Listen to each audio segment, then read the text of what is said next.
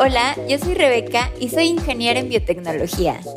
Y yo soy Victoria y soy nutrióloga. Esto es Échale Coco, un espacio para hablar de alimentos y nutrición de una forma sencilla, basada en ciencia e información actualizada. Y además, de la mano de invitados e invitadas, exploramos qué puede hacer un nutriólogo o nutrióloga más allá de la consulta, así como otras experiencias de diferentes profesionales en torno a la ciencia de alimentación. Esto es Échale Coco.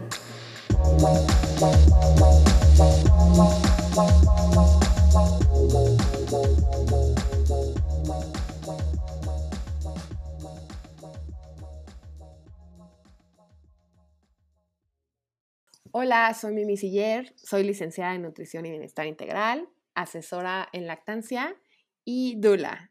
Y hoy vamos a estar hablando sobre la lactancia y los nacimientos. Vic, muchas gracias por invitarme. Un placer estar aquí con ustedes. No, hombre, al contrario, bienvenida Mimi.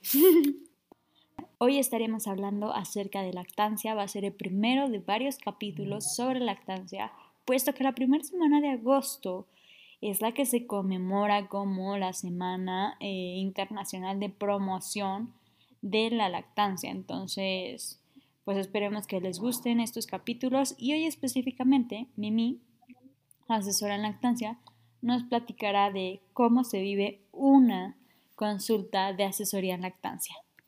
Así que empezando, ¿en dónde se lleva a cabo una consulta, una asesoría en lactancia? Muy bien, pues bueno, en realidad las asesorías en lactancia vienen desde la parte de la gestación, o sea, muchas veces vemos a las mamás embarazadas, ¿no? Porque gran parte del éxito de la lactancia viene siendo de la parte de la educación. Entonces, pues realmente se pueden dar desde en línea, que ahora con todo lo del COVID se dan muchas asesorías en línea. También existimos profesionales que tenemos consultorios y bueno, cuando ya tenemos una asesoría con bebé, a veces se dan en hospitales, en las unidades de cuidados intensivos neonatales y a veces hasta casa, ¿no? Sobre todo porque es una etapa tan vulnerable de los bebés y de las mamás que es muy común que no salgan de casa, ¿no? Están en su cuarentena postparto. Así que realmente estas asesorías las puedes encontrar en un consultorio, las puedes encontrar en línea y también hospital o casa. Ahora, es muy importante entender que cada espacio tiene su beneficio y también tiene su objetivo, ¿no? Generalmente cuando yo doy una asesoría en hospital es porque acaba de nacer el bebé. Entonces vendría siendo como esta asesoría que llamamos del posparto inmediato, que es como un día después del nacimiento, y este, generalmente es una de las asesorías que yo considero más importantes, casi casi de cajón, ¿no? Así como el pediatra ya le dio el check, ¿no?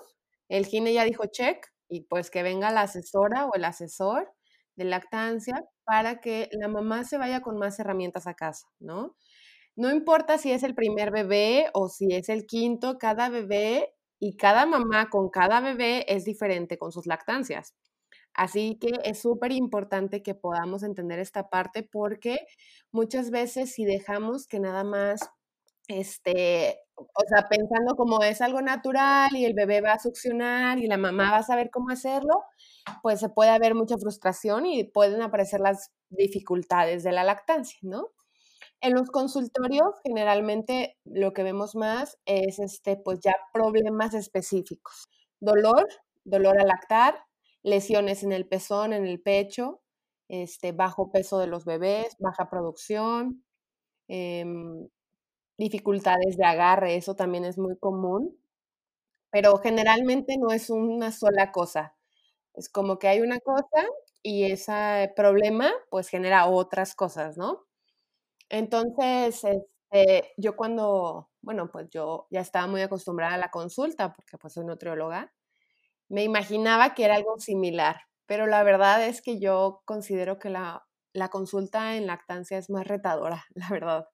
Tienes el mismo tiempo, porque pues es una hora, ¿no? Y tienes que ver a dos pacientes. O sea, tienes que revisar el historial clínico de mamá, de bebé, evaluación física de la mamá, del bebé, peso del bebé y después hay que ver la dinámica del agarre. Entonces, pues sí, o sea, eso la verdad es más retadora hay que evaluar como muchísimos factores. Entonces, a las mamás a veces les pedimos que cuando vengan al consultorio traigan su almohada, traigan sus extractores, o sea, traigan todo. Entonces llega la mamá con la carreola, con el bebé, con la almohada, con el extractor, este, con todos sus accesorios, porque pues realmente eh, cada lactancia es diferente y es importante saber qué se tiene, qué nos va a servir y qué no, porque también es siendo un tema tan, pues, tan popular en la etapa de, de embarazo, este, hay demasiada información y uno no sabe luego a qué hacerle caso. Me pareció hermoso lo que acabas de decir, de que incluso una misma madre con diferentes hijos, hijas,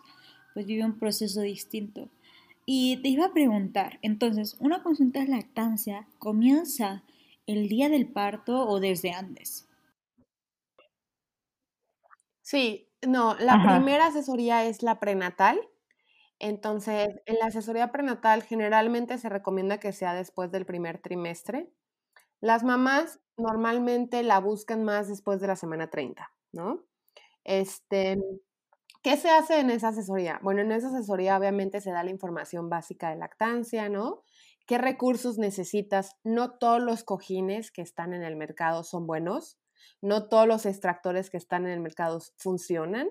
Entonces es una inversión. Pagar todos estos accesorios y este, elementos de la lactancia van a ser inversiones.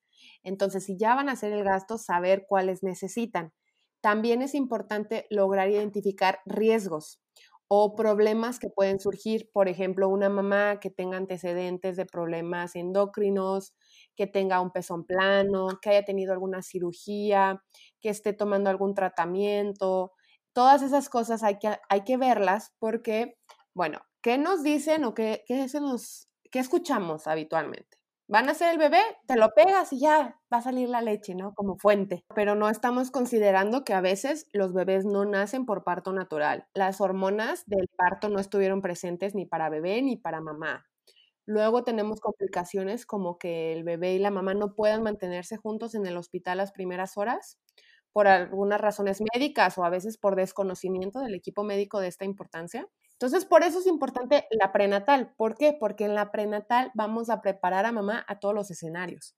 Si llegara a tener un pezón plano, vamos a explicarle si hay alguna técnica que puede ser útil para ella o si igual va a requerir utilizar una pezonera. Porque algo que nosotras vemos mucho es que, ay, ¿sabes qué? Mi prima me dijo que una pezonera. Entonces me compré una pezonera. Y habiendo tantas pezoneras en el mercado, de verdad, Vic, que de todas las que hay, yo solamente he logrado trabajar con dos marcas. Son las únicas que lograron hacer algo que fuera funcional, que fuera algo práctico y sobre todo esta parte, que lograra como respetar la lactancia, porque a veces la misma pezonera lastima el pezón o impide que el bebé se haga Pero antes de que continúes, ¿qué es una pezonera?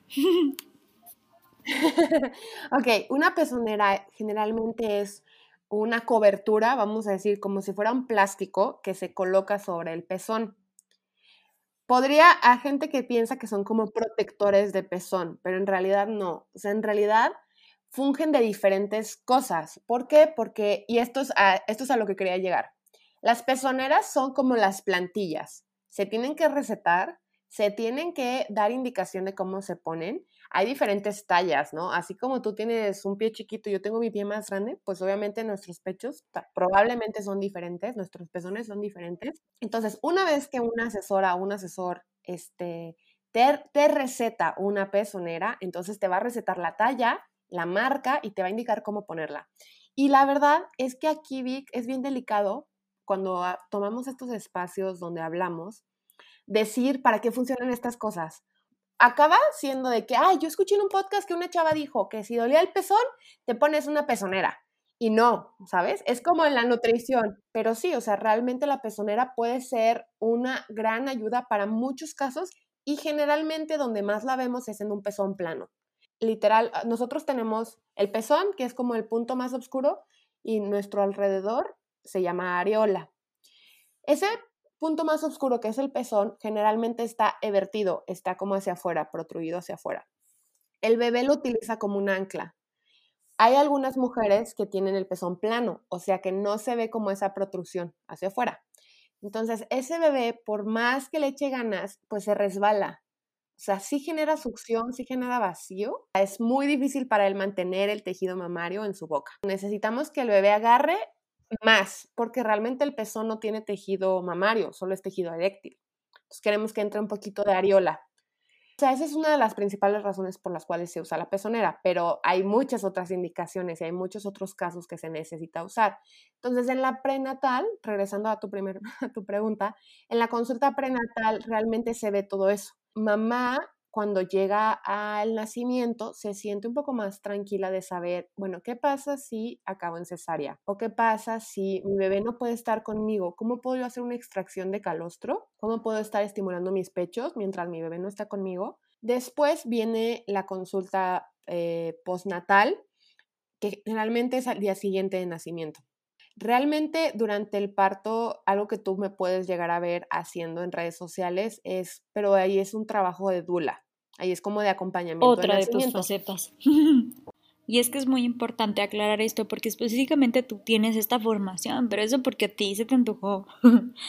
pero nos podrías un poquito guiar en quién sí puede eh, llamarse o tener este tipo de asesorías en lactancia? Claro, muy importante esa pregunta, Victoria, sobre todo con lo que hoy en día nosotros los que nos dedicamos a esto luchamos un poquito, que es con que nos tomen en serio, ¿no? Porque a veces andamos ahí peleándonos con los pediatras y demás. Este, cuando en realidad no, no somos equipos enemigos, todos estamos buscando la salud del bebé. Si vemos un poquito la historia de las asesorías de lactancia, empezaron siendo mamás. ¿Cómo qué? O sea, de que yo era un grupo de mamás que se unían, que se apoyaban, entonces se crearon diferentes recursos, ¿no? Diferentes grupos donde mujeres, este, generalmente que habían sido mamás o habían lactado, se empezaron a capacitar. Eso era así como el primer nivel o donde empezó todo esto, ¿no? Que son un poquito derivados de dulas, derivados de parteras, ¿no? Derivados de enfermeras. Eso era así como lo principal. Hoy en día puedes tú tomar un curso para ser asesor en lactancia pero hay de dos, o sea, vamos a decir, hay, que hacer esta distinción. Hay muchísimos cursos que dicen que te pueden certificar o te pueden dar como el papel. En México no existe como tal un documento ante la SEP, como en la parte eh, educacional, que diga de que el título, ¿no? Así como hay un título de licenciado en nutrición, pues no hay, en la SEP no lo hay, pero sí existen ante la Secretaría del Trabajo, ¿ok? Ahora, por ejemplo, yo he tomado algunas certificaciones, o sea, tengo más de tres, pero la verdad es que a mí lo que me pasó fue que yo leía y llegaba a un punto donde decía, bueno, pero si la mamá tiene una mastitis, favor de derivar con el especialista. Y era como, pero yo soy la especialista de lactancia. ¿No? O, decía de que no, y si el bebé no gana peso, favor de derivar con el especialista. Y yo, pues sí, pero, o sea, yo estoy viendo lo de la lactancia, ¿no? O sea, se supone que soy la especialista. Y entonces me topé con una formación que solamente la ofrecen para gente del área de la salud. Y para mí eso fue un parteaguas. O sea, para mí eso fue ver este tema de la lactancia ya algo en serio. O sea, no nada más como, ah, agárralo de esta forma, la mano de esta forma, y entonces las tomas y los pañales. No, no, no. O sea, ya era como, bueno, vamos a ver la clínica, la clínica de lo que está pasando en el pecho, de lo que ocurre a nivel, pues, fisiológico y fisiopatológico. O sea, la fisiopatología de todos los problemas de la lactancia. Y para mí eso fue la diferencia. Entonces, asesores puedes encontrar muchos. O sea, porque realmente asesores puedes, de todo tipo. Y generalmente, vamos a decir, como eh, gran parte de los problemas vienen de un mal agarre, generalmente los problemas sí se resuelven con una asesoría de agarre, ¿no? Pero es limitante, o sea, es limitante. De aquí, de donde yo estoy parada, hay un segundo nivel, ¿no? O sea, yo estoy, ya te digo, ya me formé, tengo preparación como personal de salud y pues tengo otras formaciones, pero a lo que iba a decir es, esa formación es aquí en Guadalajara. Este, ah, pues tú, tú me mandaste la información sin querer, yo creo un día que la viste y dijiste, mira, Mimi, qué interesante. Este, la ofrecen tres especialistas Dos de ellas están en Aguascalientes y una de ellas está aquí en Guadalajara, que es justo la doctora con la que yo trabajo. La ofrece el Centro de Maternidad en Plenitud, que está en Aguascalientes, y Ontecawani, que está aquí en Guadalajara. Es una fusión entre ellos. Ahora, ¿cuál es el siguiente nivel? ¿no? Después de donde yo estoy, lo que sigue es un registro que se llama IBCLC, que es el International Board Consultation Lactation Certification o algo así.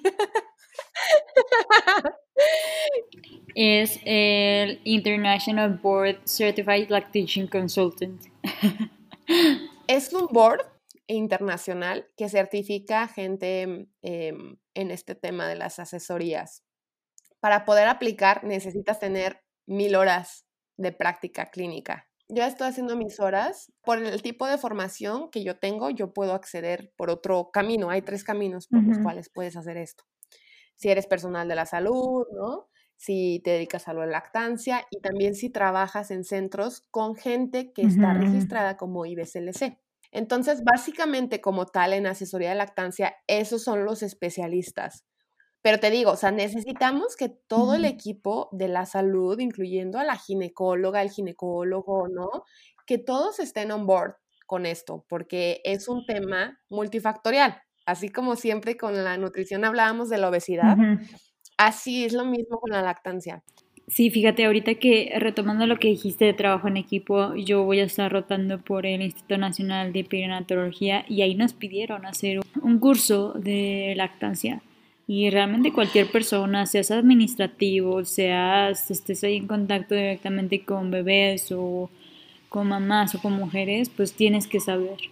Y te iba a preguntar, ¿qué tanto se incluye al padre o a cualquier otro cuidador en la consulta de lactancia? Fíjate que ese es un tema bien importante, Vic, que, bueno, ahorita tenemos una gran limitación que es el tema del COVID.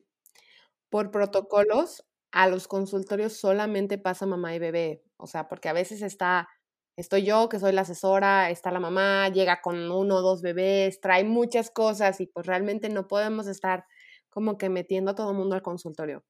Pero obviamente es un tema tan de la pareja que muchas veces los papás pues se enojan, ¿no? De que no, ¿cómo que no voy a entrar y demás.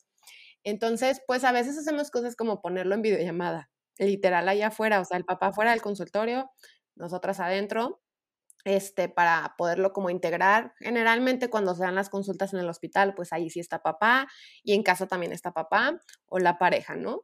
Entonces, lo más importante con la pareja es que apoya que la mamá se encuentre bien. O sea, el tema de la lactancia no gira alrededor de bebé, gira alrededor de mamá. Si mamá está bien, bebé está bien. Digo, aquí dando un ejemplo, pero es que a mí me parece sorprendente, ¿no? O sea, un bebé recién nacido pesa, no sé, dos kilos y medio. ¿okay? O sea, dos kilos y medio, está chiquitito. Y por alguna extraña razón, la mamá, en vez de cargar al bebé a la posición donde ella está a gusto, la mamá le lleva el pecho. Y entonces acaba toda encorvada, ¿no? Y es el claro ejemplo de que la, esa lactancia no está girando alrededor del bienestar de la mamá, sino de ese bebé. Entonces el bebé ya, ya no está llorando, ya, no me voy a mover aquí aunque se me, así se me duerma toda la espalda. Porque pues imagínate que tú estás ahí cada dos a tres horas y durante a veces hasta 40 minutos, ¿no? Una hora. Entonces, yo lo que le digo a papá es, a ver, mamá va a sostener a bebé, tú tienes que sostener a mamá, ¿no? O sea, ¿en qué sentido? A ver, ¿sabes qué? No se acomodó bien, le hace falta una almohada. Por eso las almohadas son tan importantes, para que sean el sostén como, y que mamá no lo esté, no esté cargando al bebé. Entonces, pues papá se ocupa de eso. O sea, ¿sabes qué? Agarra una almohada, acomódala aquí, acomódala allá, si ya tiene sed o quiere algo de comer, de desinfectar y este, esterilizar las cosas. Em, entonces, realmente así de fácil. Mamá sostiene a bebé y papá o la pareja o el, la red de apoyo sostiene a mamá. Pues es que sí, es toda una comunidad la que en realidad sostiene la lactancia y no solamente como a veces vemos en las películas que solo mamá y el bebé. Las películas. Está muy romantizado, ¿no? O sea, que va a ser un bebé que te va a ver a la carita y, y te va a sonreír y entonces va a ser hermoso. Y de pronto tienes un bebé que llora cada dos horas, ¿no? Que, que te tratas de pegar al pecho y no puedes, ¿no? Que, no sé, durante un día no hizo popó, entonces estás preocupadísima. O sea, cuando se empiezan a sentir tranquilas, de verdad que todo fluye. O sea, me pasa muchísimo que me dice la mamá, ay no, es que aquí es tan fácil, es que aquí me sale un chorro de leche, o es que aquí se pega súper bien el bebé, es que no llora nada, aquí no llora nada. Y yo lo que les digo mucho es de que es que lo que pasa es que aquí estás tú tranquila, ¿no? Al final de cuentas, las hormonas del estrés en el cuerpo de mamá sí tienen un efecto fisiológico sobre la lactancia, ¿no? ¿Por qué? Pues porque mucho tiene que ver, para que tú puedas tener como una salida de leche, necesitas dos hormonas, prolactina, que es la que la produce, y la oxitocina, que es la que la saca. Entonces la oxitocina, ¿de qué nos hablan? Es la hormona del placer, de la felicidad, ¿no? Y cuando yo tengo todas nuestras hormonas del estrés elevadas, inhiben la oxitocina. Entonces, si mamá se puede relajar, es mejor.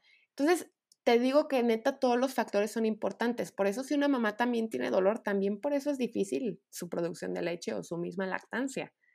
O sea, porque esa es como, pues es que técnicamente tiene que ser algo placentero, tolerable, que lo puedas, lo puedas llevar, que sea algo que puedas sostener con el tiempo. O sea, bueno, tú sabes que la recomendación de la OMS de la lactancia es mínimo seis meses exclusiva y después hasta dos años o más, ¿no? En complementaria. Esa es la recomendación. las, lactancias exitosas son lactancias que tú puedas disfrutar.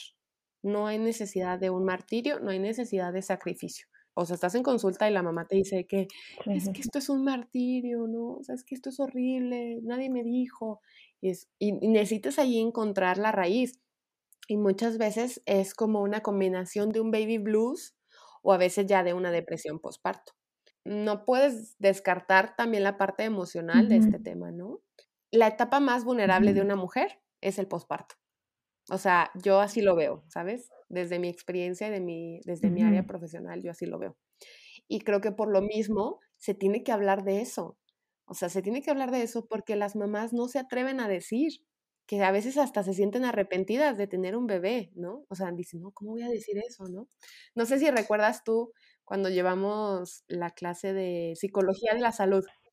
Ya sé qué vas a decir, pero dilo, dilo, dilo. Bueno, Victoria y yo, que éramos compañeras de la carrera, llevamos una clase de psicología de la salud y nos la daba un psiquiatra. Y él nos decía que muchas veces las mamás tenían ganas así como de aventar a los bebés, ¿no? O sea, que decían de que ya, ¿sabes? Y que no, pues obviamente no lo podían platicar con nadie porque pues suena así como, oye, ¿no? Pues desquiciada, ¿no? Pero una cosa, y es lo que yo he visto en consulta, ¿eh? una cosa es tener ese pensamiento, pero ese pensamiento es como un poquito de ver, pues este bebé no deja de llorar, ¿no? Es mucha angustia y demás. Y poderlo verbalizar y hablando así a 100 kilómetros de distancia es el llegar a hacer eso. Pero en esos 100 kilómetros de distancia, el encontrar apoyo, el resolver tus problemas, el sentirte escuchada, ¿no? Todo eso es tan importante. Como Victoria decía, otra de las cosas que yo hago es, es yo trabajo como dula, que como tal no, o sea, si las dulas sí sabemos de lactancia, o sea, las dulas sí saben de lactancia, pero no son asesoras de lactancia. Pero yo tener, al yo tener las dos cosas, pues me complemento mucho. Y hace poquito acompañé una cesárea y bien, bien interesante porque la mamá estaba nerviosa cuando ella me buscó, o sea, para pedirme que si la podía acompañar en nuestra entrevista me dijo que para ella su mayor trauma de su vida había sido una cesárea pasada y su lactancia, que había sido muy pesada. Entonces, entender a la mamá desde esa posición, ¿no? De que ella se sentía muy vulnerable de volverse a someter a ese procedimiento, sabiendo que había sido lo más feo que había vivido en su vida. Este, y ayudarla a encontrar como un espacio donde se sintiera más tranquila, ¿no? Utilizamos aromaterapia, pusimos música, le di una pelotita de esas aguaditas para que las apretara, estuve ahí con ella, platicamos. Y luego la acompañé en su lactancia, ahora sí como asesora en lactancia. Y de verdad hace poquito la vi y me decía, es que, o sea, jamás me imaginé que podía sanar como ese, esa gran herida, sometiéndome otra vez a ese mismo procedimiento, pero acompañada. Y no me refiero solo por mí, sino me refiero que también su pareja estaba más informado de lo que había sido para ella esa primera experiencia, los doctores también fueron más cuidadosos, o sea, como que neta todos los factores y la lactancia es igual. O sea, la lactancia son muchos factores porque, bueno, a ver, yo quisiera que hiciera alguien el experimento de cada dos horas despertarse y mantenerse 40 minutos despierto durante toda la noche. ¿No? Y con un bebé que llora hacia ¡ah! a todo pulmón. O sea, estoy segura que para la tercera vez que se levanta va a decir ya. O sea, ¿sabes de qué? Y esto es durante meses. Sí, no, hombre, y de ahí la importancia en que sea individualizado, porque no es lo mismo ver un video en donde te dice cómo es el agarre, como unos tips y eso, a que ya te toca a ti específicamente dentro de tu contexto vivir esto. Y de ahí también la importancia de un trabajo transdisciplinario en donde todos estén, como dices, al pendiente de qué está sucediendo en la madre, en el bebé, en la familia, en el núcleo que rodea a este nuevo ser que viene. Y y te iba a preguntar, en un mundo ideal, donde podemos imaginar lo que sea, ¿cómo te gustaría que fuera la asesoría de lactancia?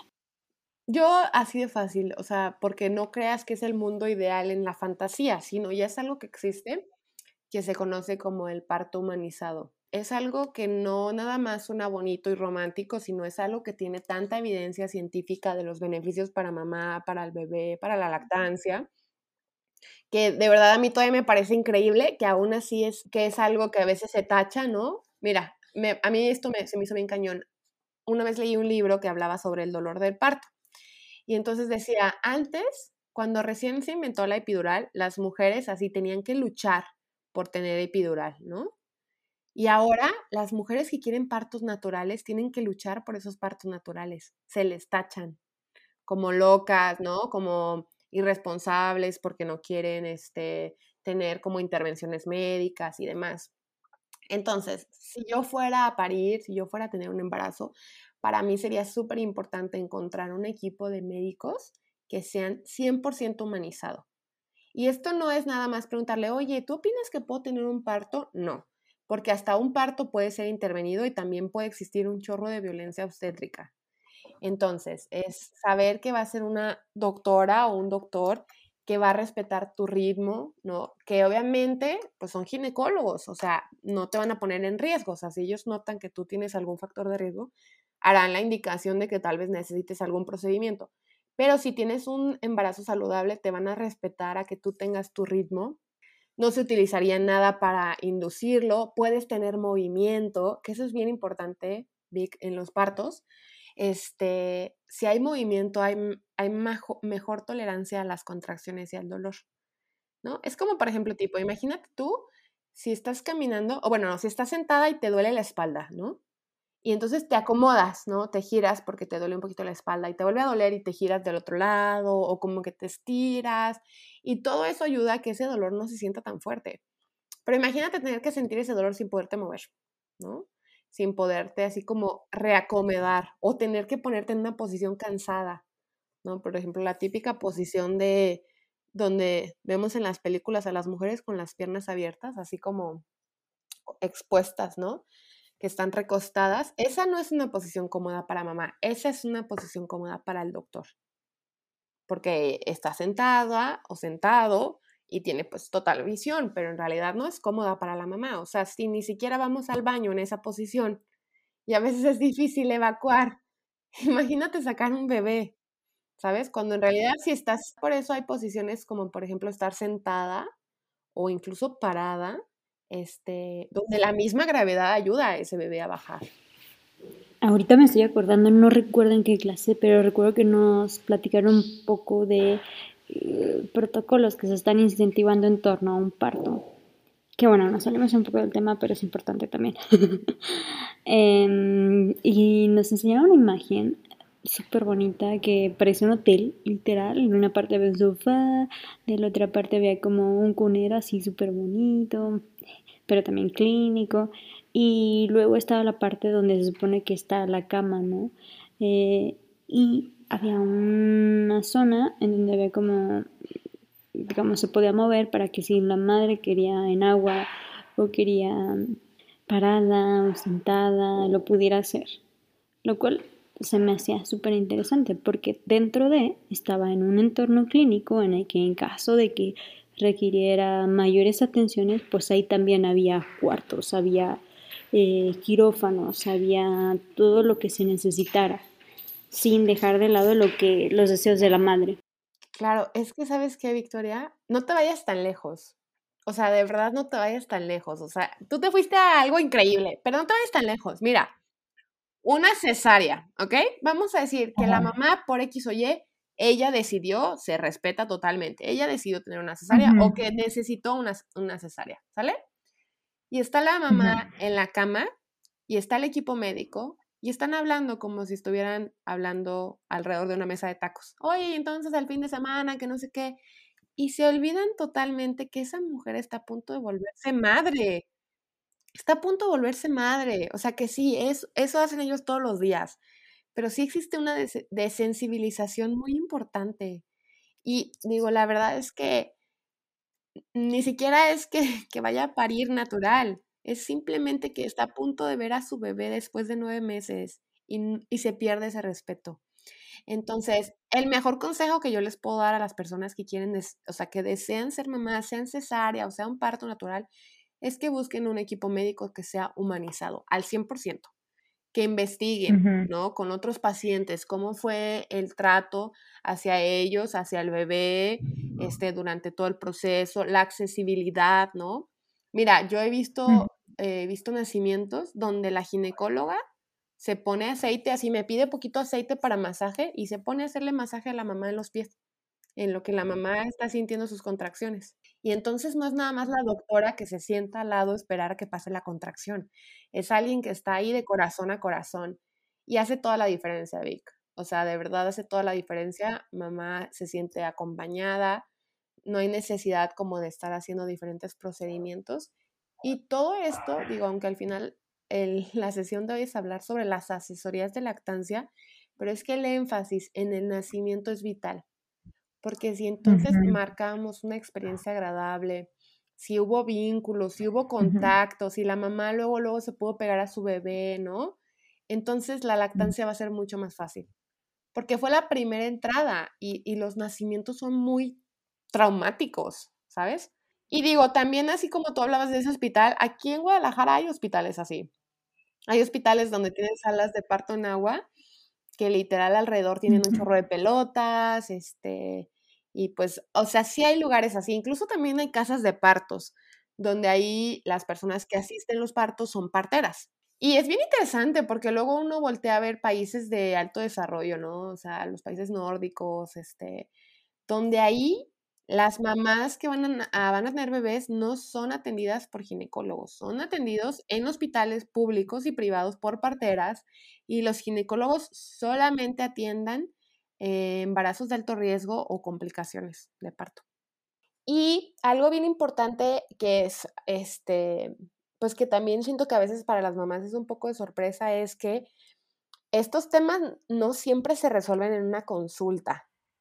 A veces quieren así, mira, no sé por qué tenemos, yo creo que es este pensamiento consumidor capitalista de que quiero el máximo resultado con el mínimo de esfuerzo y el mínimo de inversión, ¿no? Y es como, no, o sea, tienes que aprender, tenemos que, o sea, reevaluar o a veces hay que, no sé, cambiar la estrategia, no siempre funciona todo para todos, ¿sabes? Este, generalmente las asesoras damos un seguimiento de pesaje entonces, los pesajes no, no cuestan generalmente, ¿verdad? Así es como lo que yo he visto. O sea, mamá lleva al bebé a, a la consulta, tiene la consulta y después siguen viniendo a, pesar. Pero a mí me parece muy impresionante que incluso eso que es como para el bien de ellos y ahí sí hay necesidad de, oye, ¿sabes qué? Bajó de peso, no ganó suficiente, ven a otra consulta o haz esto, que no, no los llevan. O sea, no van a los pesajes. ¿sabes? Y no les cuesta, o sea, el pesaje no cuesta, nada más tienen que llevar al bebé y pesarlo y ya. Te iba a preguntar otra cosa, también para ir concluyendo un poco. Eh, una vez que ya se estableció la, la, lactancia, ¿existe otro momento en el... Te iba a preguntar algo. Una vez que ya se estableció la lactancia, ¿existe algún momento en el que vuelva a consultarse a la asesora o a la asesora en lactancia me imagino eh, una lactancia tipo tandem, creo que así se llama, que es ya hay un hijo o hija mayor, tal vez dos años, y hay un bebé que viene en camino o, o acaba de nacer. ¿Existen ocasiones como estas? Sí, bueno, mira, o sea, en realidad sí pueden existir algunas asesorías como después. Generalmente es para banco de leche, ¿no? Que la mamá va a regresar a trabajar y entonces quiere generar un banco.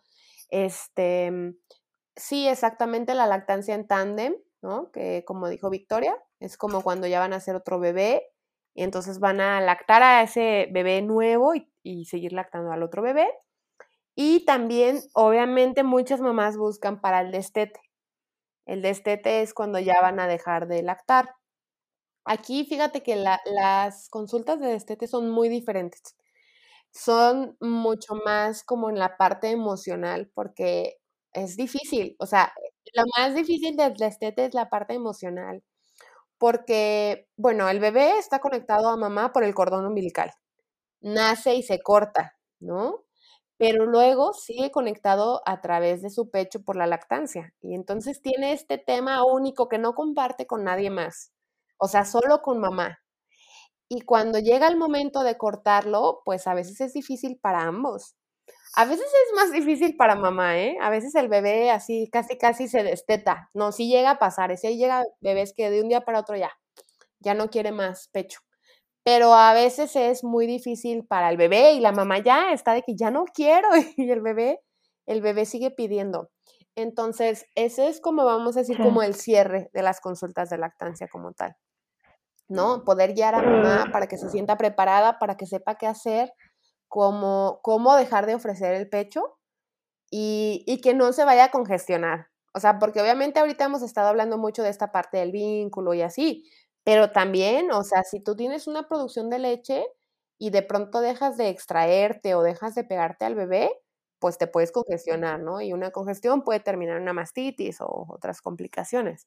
Entonces, hasta eso. Eh, pero sí, generalmente eso es como, ah, vamos a decir, vendría siendo como la consulta prenatal, ya cuando tienes a bebé. Algunas complicaciones que no siempre se dan, pero bueno, algunas complicaciones, banco de leche y destete. Esas son como las principales. Y ahora sí, ya para concluir, ¿qué ha sido de lo más bonito que te ha tocado vivir como asesora en lactancia? De lo más bonito que te deja esta, esta profesión. Mm, para mí, bueno, principalmente el cuerpo humano. O sea, a mí no me deja de maravillar la capacidad que tiene el cuerpo humano. Este, ahorita hablando del cuerpo humano de la mujer para gestar, parir y luego alimentar y ayudar al desarrollo de este bebé.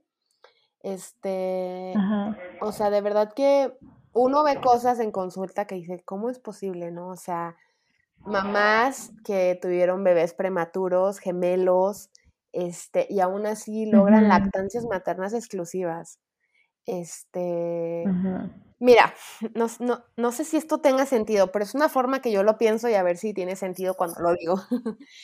cuando una está embarazada, no le va diciendo al cuerpo, oye, esta semana le haces el dedo chiquito del pie y esta semana le empiezas a latir el corazón. O sea, no, el cuerpo solito va desarrollando ese bebé, ¿no? Entonces, cuando llega el parto, es igual. O sea, el parto es lo mismo, o sea, el cuerpo va a saber, pero a veces estamos todos demasiados en la cabeza. Y cuando yo he estado ahí viendo a las mamás bajar de la cabeza y conectar con el cuerpo, y entonces dejar que el cuerpo haga lo que tenga que hacer, o sea, se ve una transformación, o sea, de verdad una fuerza en el cuerpo femenino muy impresionante. Y luego viene esta parte del vínculo de mamá y bebé, donde para el bebé estar en el pecho lo es todo. O sea, muchas veces me dicen las mamás, pero es que no me está agarrando de chupón. Y yo le digo, mira, incluso es algo que está estudiado, ¿eh? que existen dos tipos de succión, la nutritiva y la no nutritiva. La nutritiva es cuando se está alimentando, o sea, es la nutricional, ¿no? Y la no nutritiva es de desarrollo, porque el bebé no corre, no gatea, no habla. Todas sus conexiones neuromusculares se hacen a través de la succión.